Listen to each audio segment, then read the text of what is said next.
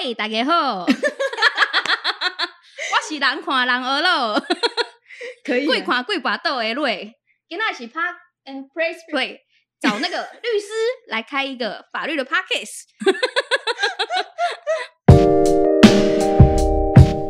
大家好，我是律师苏珊。我是瑞，说老实话，我不是一个非常正经的律师啊，有时候讲话真的也是蛮好笑的，所以就也带了我讲话很好笑的朋友来了我们现场，那来跟大家一起讨论一些法律的东西。那其实我们也不知道今天到底要讲什么，你最近有没有发生什么很叽歪的事情可以跟大家分享一下我？告诉你，人生在世，江湖行走，叽歪的事最多。我相信啊，可是呢，我在想啊，是不是应该先问一些就是大家想知道的，那我等下再来讲那些很叽歪的事。不要，我们想先听你讲啊。那我最近啊，在租屋的时候，有一个非常大的问题，就是我的租屋处一直在漏水，嗯然后房东不想处理。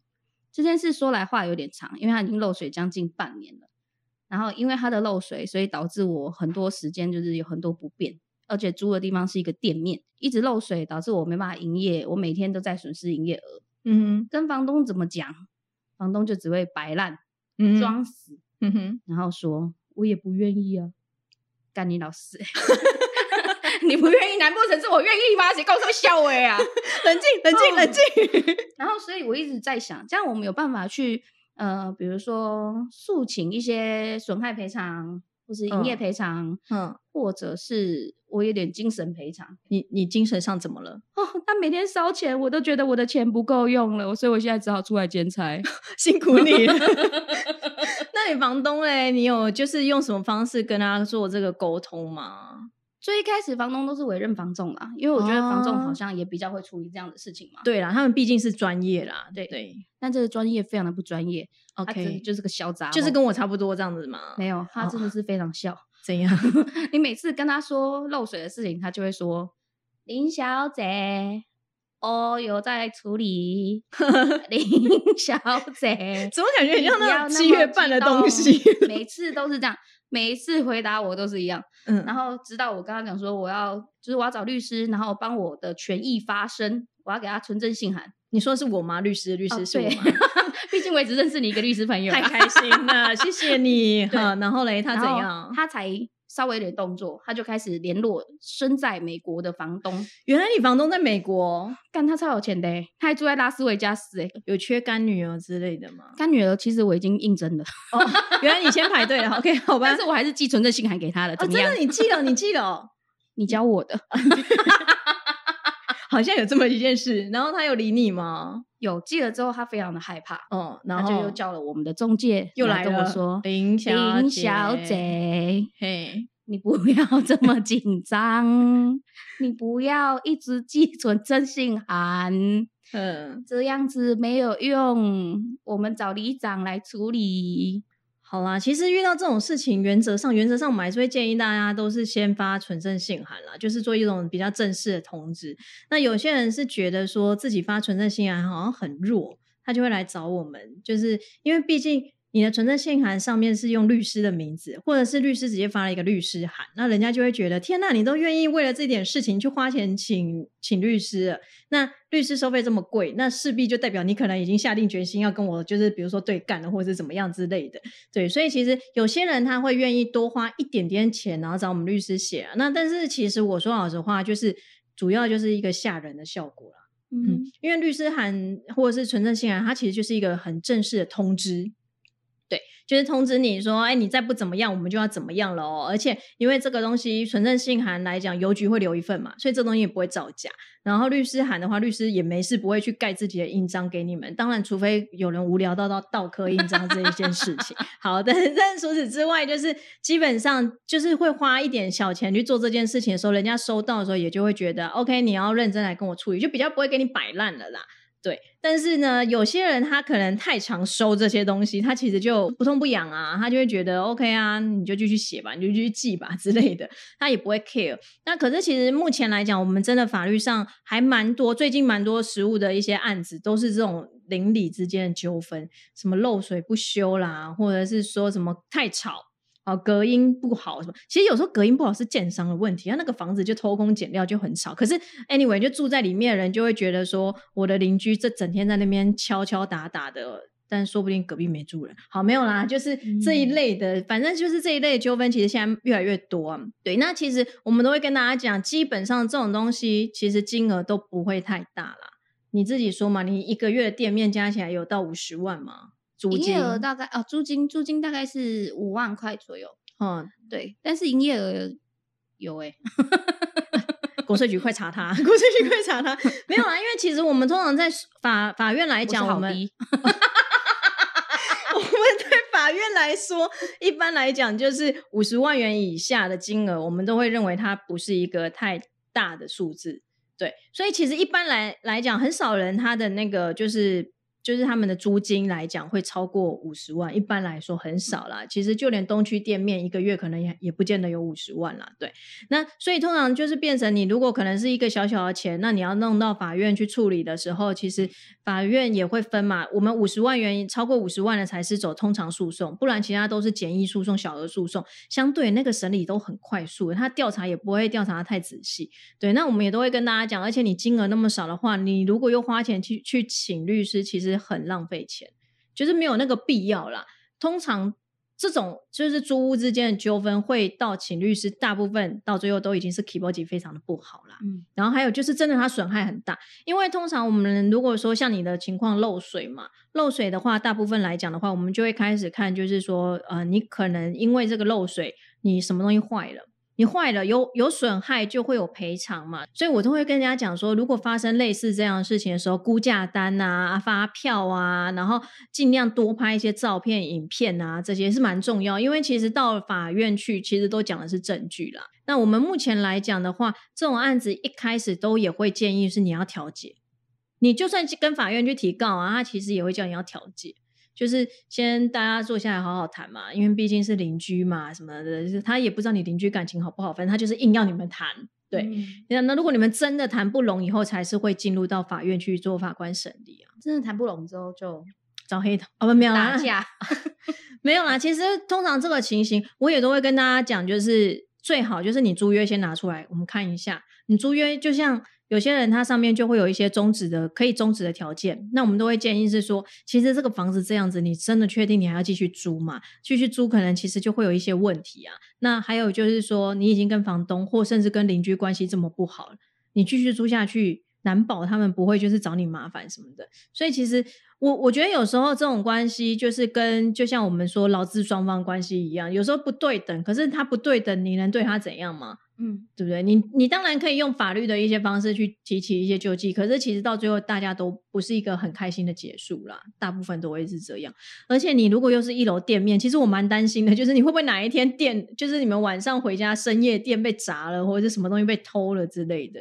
可是，嗯，例如说像我们店面，我们当初要迁入的时候，我们上一手其实跟我们没有任何相关的行业，嗯哼，然后。但是因为我们太喜欢这个位置，所以我们就付了他一笔五十万的顶让金。嗯，那这样子，我如果莫名其妙就签出，他对我来说其实就是损失啊。顶让有几种做法，有些人他就是说他的约可能本来还没结束，但是他就是跟房东谈好了，我们就是让一个人来延续我原本的约，或者是说你要跟房东重新签这个租屋的契约，但是你的顶让金那些东西，其实主要就是屋内的那些东西啦。嗯哼，对啊，那你也可以说好说，你也可以就是。不要去顶他这些东西。可是，一般经营者来讲，他们都会觉得说，我就是有现成的，我就不用再多花一些钱啦。但是，你不能把它就是灌在说是一个漏水的损害。对，因为我们法律其实有时候很龟毛，它就是你这件事情造成这个的损害，只有这个可以请求。你扯太远了，他都不不 care。法律好烂，对，法律本来就有点烂，不好意思哦。对，还有另外一个是租屋冷气不冷。冷气不冷就换个冷气啊！那他不愿意嘞？谁不愿意？房客不愿意换房东？呃，原本那个问题，其实我想问的是，毁约可不可以退押金？就是我想要提早搬走。那我觉得这样不对啊！应该是如果我跟房东说，哎，你那个冷气真的超不冷，你不能帮我修或者帮我换一个新的吗？那房东不愿意哦，因为一般来讲，其实就是你发生租屋发生任何问题，就是找房东，房东有修缮的义务。如果房东不修，你跟他讲了，他不修，你就只能搬走。不是的，你就自己去修啦，你就自己修，自己修了以后，然后再那个钱再跟房东来要。但房东就说我又没有答应，为什么你可以修？但是因为你有请他修啦，因为有这个问题出现了，所以通常我们也会跟大家讲，就是你要发讯息，用传赖或者传简讯的方式跟房东说，或者是你真的要跟房东讲电话，你就用录音的。那也要给他存证信函吗？你要存证信函也可以啊，因为其实存证信函就是书面啊，最正式的东西啊。反正就是你要留资料、留证据啊，证明你有通知他叫他修啊，他不修。报告报告，嘿存证信函去邮局买对吗？邮局或者是你就网络上打存证信函就有啦。然后就有样本可以下载。对啊，我告诉你，很多人想知道存证信函去哪里买。就就 Word 档啊，然后你就自己打字就好了。邮局那超大张的，跟你小时候在写作文的那个作文稿纸一样大张哎、哦，要写满吗？不用啊，哎、然后不要写太多字，很贵哎，存证信函很贵，它算张数的。哦，所以有些人就是会很喜欢讲很冗长，然后写一大篇，我都觉得你有病吗？这很贵哎，因为它算张数。哦，原来是这样。我们都希望尽量控制在两张就好，最好能一张，但是有点困难，就两张，两张就好。对，然后等一下，等一下，所以冷气那个 冷气那个就叫房东修啊，他就不修没，叫我搬你就自己换啊，自己换一台冷气，然后就是叫房东出那个钱。然后房东如果不出，你就去比如说呃崔妈妈基金会啊，或者是各县市政府的消保中心啊，或者调解委员会啊，去申请调解这些有的没有的。调解是不是需要很久的时间？不会，其实呃，区公所的调解，或者是说各县市政府那种消保中心，甚至崔妈妈基金会，他们的那种调解都其实还蛮快的，法院才会稍微慢一点。那我还有问题，就是现在不是可以申请租屋补助吗？嗯可，是我房东他不给我申请。哦，你有他身份证字号吗？有，那就可以申请啦。现在申请很简单啦，今年申请非常简单，你就是有身份证字号，然后填一些资料，然后那个政府机关就可以查掉相关东西了。可是如果这样子，我会不会被发现？就是我偷偷报了租屋补助，这没有什么偷偷啊，这是不让我报你本来报税啊。那是他的问题啊，他逃漏税去检举他，国税局找检举他，快！这律师一直在新送哎、怎么这样？好棒哦！这不是对的吧？认识律师真好。哦，那要不要广发我名片，谢谢。好，所以我可以去申请租屋补助，可以啊，但是这个部分房东会收到资讯吗？房东这边应该是不会收到资讯吧？但是，但是，因为如果到时候有相关的，就是可以资料做勾稽的时候，还是有可能会那如果他发现了，然后他就跟我讲说，就跟你说不行，你给我搬走，这样我可以申请任何的赔偿吗？没有，我们原则上就是要照租约走，租约的期间到就才能走啊。对啊，因为他不想要报税，然后每次我们在报税的时候，我就会偷偷填上他的名字，那就会他就会被查到啦。然后我偷偷填上他名字的时候，我都不知道他到底有没有发现这件事情，但我就这样填了三年，但是其实主要是要看国税局有没有查到，我觉得国税局不会查到、欸，也也要看的，因为有有很多人他喜欢报税的时候偷偷灌费用进去，然后有些都没有被抓到过，啊，有些人啊很快就被抓到。对，这很难讲，因为你那个金额如果没有太大，他干嘛要花那个时间精力去查你嘞？那常常像我们家楼下就常常遇到，就是邻居会占用防火巷，嗯或是占用楼下的位置，嗯，然后就放花盆，那嗯明明就是停车格，他却不让你停，这样我可以告他吗？可以告他，但是你为了一个花瓶去告他干嘛？没有，我们那边很难停车哎、但是那我边每次停就会被开单，但是防火防火巷就不能停车啊，但是他们就放一大堆杂物。也是不能放杂物啊。那如果盖庙嘞？盖庙超酷的，不行啊，不行，它就是防火巷啊，盖土地公庙，不行，小小的，不会塞，但是防火巷，防 火就巷就是有它的用途存在，很小哎、不行啊、那周围的人都都会去拜拜嘛。就像清大后面那一个一样。就你还是不行啊。可是说老实话，我觉得在台湾，你只要关系到庙宇这件事情，就有点严重了。所以不能告他。可以告啊，一样可以告啊，就是，但是你没有必要为了一点点的东西去告。那我可以去报警吗？可以啊，警察先生报告报告，我们家后面防火巷有土地公庙。土地公庙不这不归他管啊，他就会说你这可能会不会有占用到你们土地或什么的，那你们就要提诉讼，这么麻烦？超麻烦。我跟你讲，走法律都不会是简单，都是麻烦的。你有邻居会抽烟吗？我邻居，我邻居不会，但我们家楼下会，因为我们家楼下是夜市啊，就很多人爱抽烟，那他们如果抽烟味道一直飘到你家，开窗户往下骂脏话、啊。可以检举他吗？我自己一直觉得检举那个抽烟乱丢烟蒂这个人超屌的，因为我有亲戚被检举过，可是我都会觉得这到底要怎么检举？因为怎么知道是哪一户、哪一个人？那怎么开罚单？因为他好像就在他们家一楼，然后就抽烟，然后就把烟蒂丢在地板上，然后隔一阵子他就收到罚单。那这也可以拿到奖金吗？这个我就不知道。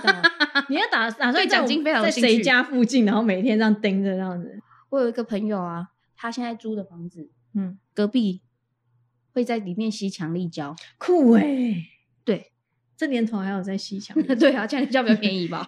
我也不知道哦，可它真的是强力胶，因为吸强力胶会有很重的一个强力胶味，我不知道你们有没有闻过。没有？然后哦，那味道真的很臭，我等一下去书局买一下。而且 而且你知道这件事最奇怪的是，就是他们住的是套房，一人一间套房，嗯嗯，然后可能嗯他的邻居是一个妈妈，所以妈妈吸强力胶，没有带了两个二十几岁的儿子住在一个小套房里面，然后是二十几岁的儿子吸强力胶，三个成人住在一个小套房，好对挤耶、对，超奇怪的。然后再然后我那朋友就跟房东说，他觉得这件事情有点奇怪，房东居然跟他说：“诶，我去我也没有闻到强力胶的味道，不成立。”什么东西啦？对啊，所以他一直觉得很奇怪。然后这件事情他也没有办法去跟房东 argue 什么吗？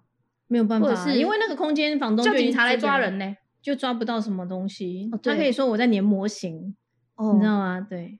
但是你要提醒房东，就是他如果在里面做什么奇怪的事情，或者是他真的吸枪了，然后发生什么事情了，房东你真的会变凶宅哦，以后就租不出去，卖不出去了啊，凶宅，凶宅，凶宅！我也想到一件事，干嘛？你租过？不是。我最近有个朋友在凶宅里面自杀了。他那时候要租房子的时候，因为他没有保证人，他不是台北人嘛，嗯所以他就借用了我另外一个好朋友的妈妈的名字当保证人。结果后来他在里面自杀了。那房东就跟我朋友的，就是好朋友的妈妈求偿两百万。他说：“因为你害我的房子变成凶宅，所以我要跟你求偿。”对，就这件事情好死不死，我们就去台湾凶宅网上面，你们都可以去 Google 一下，里面有很多凶宅的事情。嗯，然后那个他就去，我们就去台湾凶宅网，就发现之前已经死了三个了，同一个地方。所以其实他本来就是凶宅啊。嗯，那他租的时候呢，是透过中介还是租的时候我们不知道，因为他是就我们俩是好朋友嘛。然后你就说，哎、我想搬去台北住，然后我就说，哎、我家对面有个房子，哦，可是我没有保证人啊，我妈借你当保证人，就这样子哦盖水小，就这样被告了。对，真的。那这样成立吗？因为通常那种中介，它上面都会，他们那种契约后面都会有勾选，是不是凶宅或者什么，嗯啊就那种告知情形都会比较详细啊。虽然私人之间哦，可是因为你要这样去主张哦，我还没有遇过，就是凶宅又一直死人，一直死人，然后还有人一直去租哎、因为不知道啊。可是我我必须讲，法律它其实就是要求证据，你要怎么去证明？因为他是住到凶宅，所以他才去自杀的。所以因为没办法主张证明，所以如果那个房东还是要告我朋友的妈妈，这个保证人还是可以告吗？告人都是可以告的，你要怎么告都可以。你今天、明天要去告我，这真的我也都可以啊、烂透了欸就是告人是你的权利啦，那但是嗯告不告得成是一件事情，但是他告一定是可以告，只是他损害赔偿两百万，这有点不太可能，因为他本来就是凶宅啦，所以这时候反而就是你应该拿出他本来就是凶宅的这个证据，然后去说他本来就已经价值减损了，并不是因为我们造成他价值减损了。嗯，对，然后不要当保证人，我们都说保证人就是人呆，人呆才会做保啊。有研究显示，那种越活泼开朗的人，其实他内心的阴暗面越严重，就是越容易有一些奇怪的行为。嗯，对，请多关心我。不是因为我觉得这件事情，我朋友的妈妈被告的很莫名其妙，然后再来是是保证人没办法但再来是我们找到这个证据之后，我们还给那个房东说，哎、你公那边小伟，你原本里面就已经死过三个人，嗯，他居然说，哦，死了三个，那个是我的亲人，那不会变凶宅啊，那不会变凶宅啊，不是，可是是烧炭，他的亲人在里面烧炭，那就是自身妈妈带了两个小孩，房东的妹妹哦，我以为是刚刚你说的气枪力没有吗？他是妈妈带两个还小的国小生，嗯，然后在里面走的。真的好严肃的话题哦。好，那我们跳下一个，下一个好了。对，这么感伤，大家不要想不开哦。反正就是不要当保证人。对，不要当保证人啊，当保证人就人呆才会当保啊。那你觉得这件事情，我朋友的妈妈被告成功的几率大吗？他一定会被告啊！那现求在偿的就是求偿的金额，现在就是我是觉得两百万就是不可能，绝对不可能。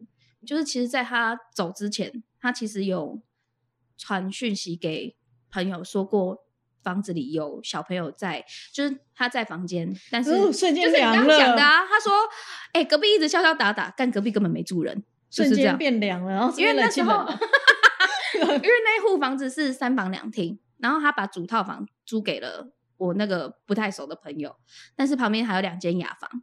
然后那两间雅房，他常常听到里面有人在玩，所以他一直以为有住人，只是他觉得很奇怪，说：“哎，怎么从来没有遇过他们？”他还有回去看过灯亮着，然后他就以为是房东在里面，然后他曾经传讯息给就是跟他比较好的那个朋友说，你不觉得房东很变态吗？他来修东西都半夜的。我们现在就题目就换成深夜怪谈，不是，只是那那这样算证据吗？不算啊。他那时候就住一住就觉得不对劲啊，然后没多久就走了。可是真的没有办法证明，因为你没有办法证明就是是这个房子让他自杀的，所以他就算有传这些讯息也不能佐证，就是不能。他就跟我们你可以把它放到爆料公社或 PPT，法律好烂哦。你你现在这一集就一直跟大家讲法律很烂，对啊，对啊，下次就变你固定咖，我就被换掉，因为我是代表法律的律师。你来，你来，烂烂这样子。他应该说凶宅，它是属于瑕疵的一种。对，所以凶宅在一开始租屋的时候，你就必须要告知。那其实因为这是关系到台湾人的那种感情的问题、感觉的问题啦，我们就会觉得说租到凶宅就是很不好的事情，或什么，我们就觉得这个东西价值就一定是很低的。所以它其实影响到的是价钱。那因为其实说老实话，国外像国外很多房子都是那种几百年、几千年的老房子，然后它其实很多也都是凶宅，就知道。对对对对对对，对，还是会很多人去租啊。那其实有些他们国老外就不太 care 这种事情，但是在东方国家，大家很在意这个。所以租屋的时候是要告知吗？买屋租屋，他们通常都会告知，因为这个东西就是会影响到你的价值。只是有时候我们会讨论凶宅的定义。因为以前我们有遇过案子，是那个是一个还蛮有名的人，然后他就上吊自杀，他是在外面的阳台。哦，那你要说他是凶宅嘛？他属不属于房屋的一部分？从楼上跳下来，掉在四楼阳台，然后他没死，送医过程中死了。没有，他是已经死了，然后但是四楼不愿意开门让他从他们门口进来，这样算四楼是凶宅吗？所以就是这就变我们要去讨论的，就像我刚刚讲那个上吊那个在阳台上吊，其实他当下好像也没有垂在三楼，他当下好像也没有死，然后就是送医过程中确定是短期的，那这样到底他算不算凶宅？所以凶宅认定也是很麻烦，对啊，所以法律好烂，就是要看各个法官他们曾经有过什么样的见解啊，他们怎么认定。怎么办？我可以讲一个鬼故事吗？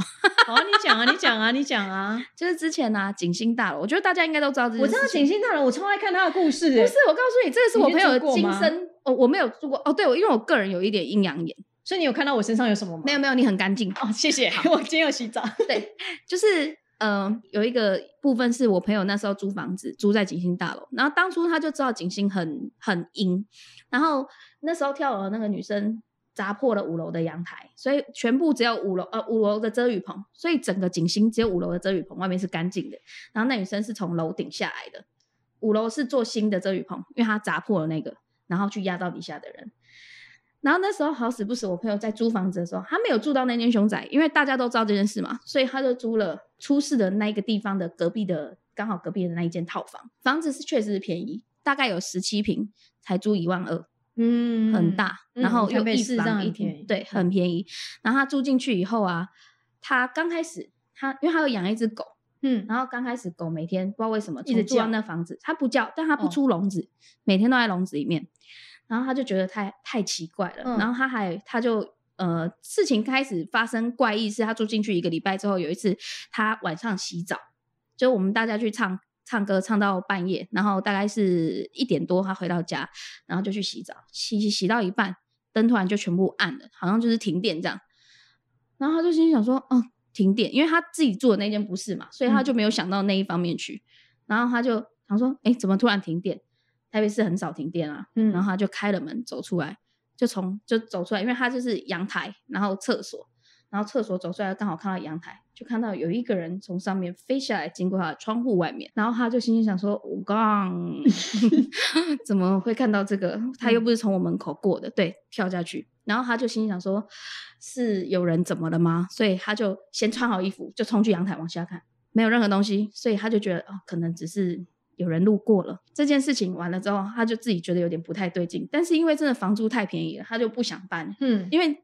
真的里面装潢的很漂亮，真的很漂亮。我有去过，等下再讲我去过发生的事，就是真的很漂亮。然后，而且重点是他看完这个穿完衣服往阳台看的时候，电就来了。他问其他人都没有人家有停电，嗯，只有他们家，只有他那时候停电。对，他就觉得超可怕。后来有一次他半夜睡觉睡到一半，他就听到浴室有人在洗澡。是很明显有水声，而且是真的有洗澡流程哦，就是你会抹个香皂，先把水关掉，抹个香皂，那再洗那种。嗯，他就想说，他他刚开始没想那么多嘛，因为你从小都跟家人住嘛，所以你就会习惯说，呃，你睡到迷迷糊糊的时候，有人在洗澡，哦，有人洗澡这样。对对对对，他想啊，不对，我一个人住，所以他就起来就去开，就是要去敲那个。他是男生还是女生？女生，他胆子很大哎，他胆子真的很大。嗯而且他起来的时候灯还是，他就开了灯嘛，因为睡觉会关灯，然后他就开了灯，然后就走走走走回浴室，然后把灯打开，要开门的时候才突然想到，嗯啊，里面到底是谁？然后门就打不开，是锁住的。他然后他就心里想说，天哪，不要闹了，不要闹了。然后他就冲到他包包里面拿了一个护身符嘛，这时候所有灯又全部暗了，全部暗了，然后怎么样都打不开。然后他就心里想说，我的妈呀！他就开了门，出走出去外面，走在那个景走星大楼的走嗯道上，走出去，然后外面灯是亮的，就是他房间是黑的，他就这样坐在外面坐了一个晚上，他不敢进去。好，隔天他真的太害怕了，所以他就拜托我去看看，说是不是他家也不干净，因为嗯当初不是说只有几个人而已嘛，You jump I jump 啊，就是 没有那么多。那时候所有案件就是说号称没那么多嘛，所以他就、嗯他就说叫我去看看，你看他们家在打麻将，是不是一桌这样？满满都是人。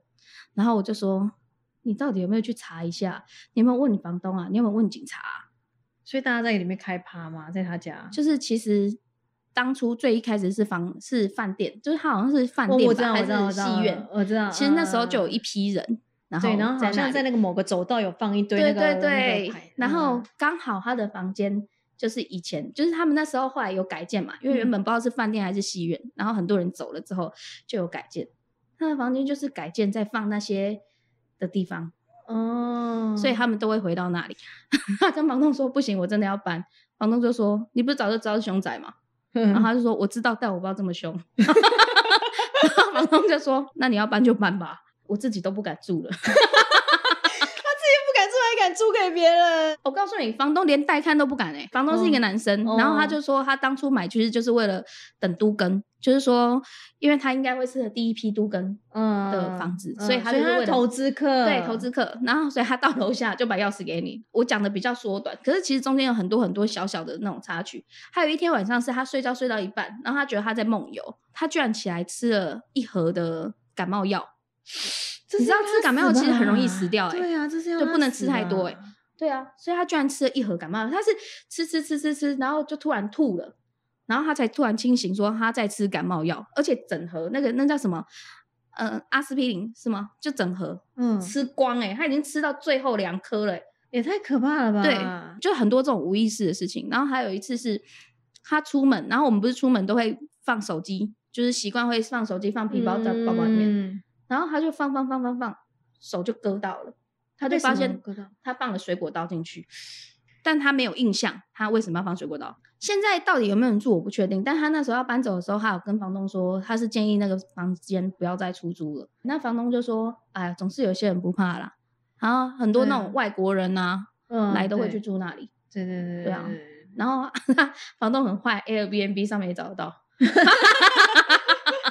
嗯，因为我知道好像还是有人住那边，对对，因为就是三不五时新闻都会有那种文章，他其实租的还蛮好的欸、因为便宜嘛。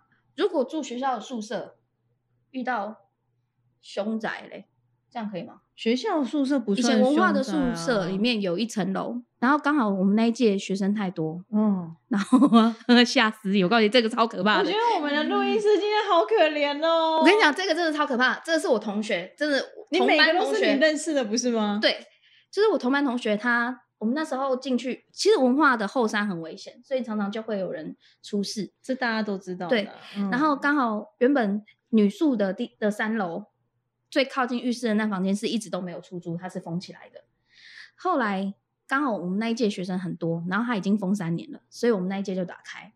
然后我同学就住那个宿舍，然后他他有一天晚上睡觉睡一睡，他就突然看到底下有人在动每个人桌子，好像在翻东西，然后他就心里想说谁啊？然后他就先看了一下是谁嘛，因为一个房间会住四个人，嗯，四人房，对，嗯然后他就看，看其他三个人都在睡觉，那那个人到底是谁？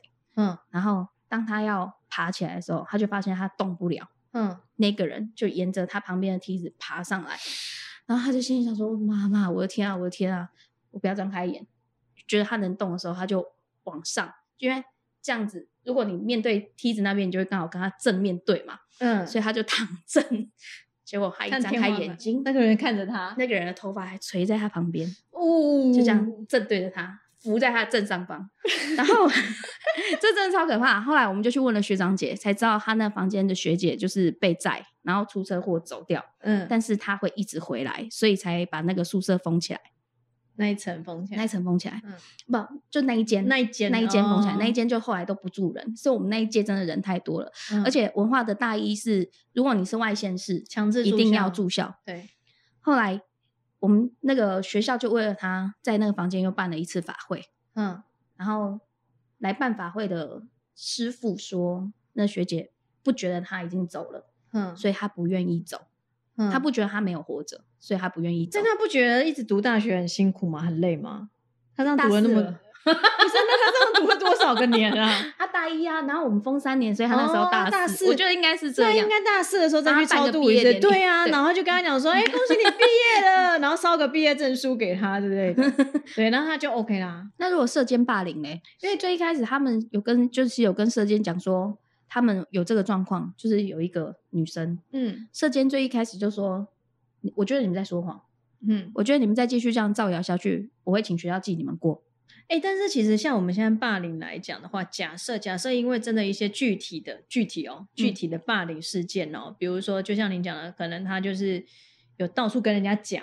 嗯导致大家对他怎么样，或者什么之类那种具体，你要能够也是要证据啦，哈。好，提出这些东西的时候，其实可能因为这些霸凌，你造成你睡不好，你开始看精神科等等，这种精神上的赔偿的话，当你有具体证据的时候，也是可以求偿的。我跟你讲，法律的东西其实什么都是讲证据啦，所以有时候我们会说，尽量很多事情不要用电话讲，你要用电话讲就是录音。其实像做法律的是工作做久，你就会觉得这人很有病，就是什么嗯事情都要录音一下、截图一下，要干嘛什么的。哦，我们就是其实是在为了自保啦，然后所以我们都会希望大家可以尽量多充实一些法律的东西。虽然法律真的很无聊，我自己读了非常多年的法律，我读了。好，我不想数，就是 很多年，对，就是我觉得法律的东西真的就是很无聊。可是现在就是现实层面，就是法律就是保护懂法律的人，很多人他就是不懂得保护自己，所以法律上的一些权益他就是会疏失掉了。对，嗯所以如果说今天你可能发生什么事情，有时候你会觉得啊，恐龙法官或者什么，其实有时候真的，其实法官也很为难，因为他就是照法律，法律就是死的嘛。所以我们也会希望大家就是没事啊，可以多追踪啊，多听我们的一些节目。虽然我们好像都在乱聊，我我们今天到底带给大家什么没有知识？到最后的话，我们那所有人就去把那个射监看报得打他一顿，这是真的还是假的？这是真的啊，没有开玩笑的啦，我要帮你看一下有没有过追溯期。过了过了吧？应该过了吧？反正就是我们会希望大家就是多听一下我们这种乐色话啊，不有法律概念的一些节目啊，哦多充实一下法律知识啊。很棒，对啊，那要记得就是多听嘛，按赞加追踪，现在最流行这种订阅、按赞加追踪开。启小铃铛。对哦、好，那就这样子啊，那希望我们还有下一集啊。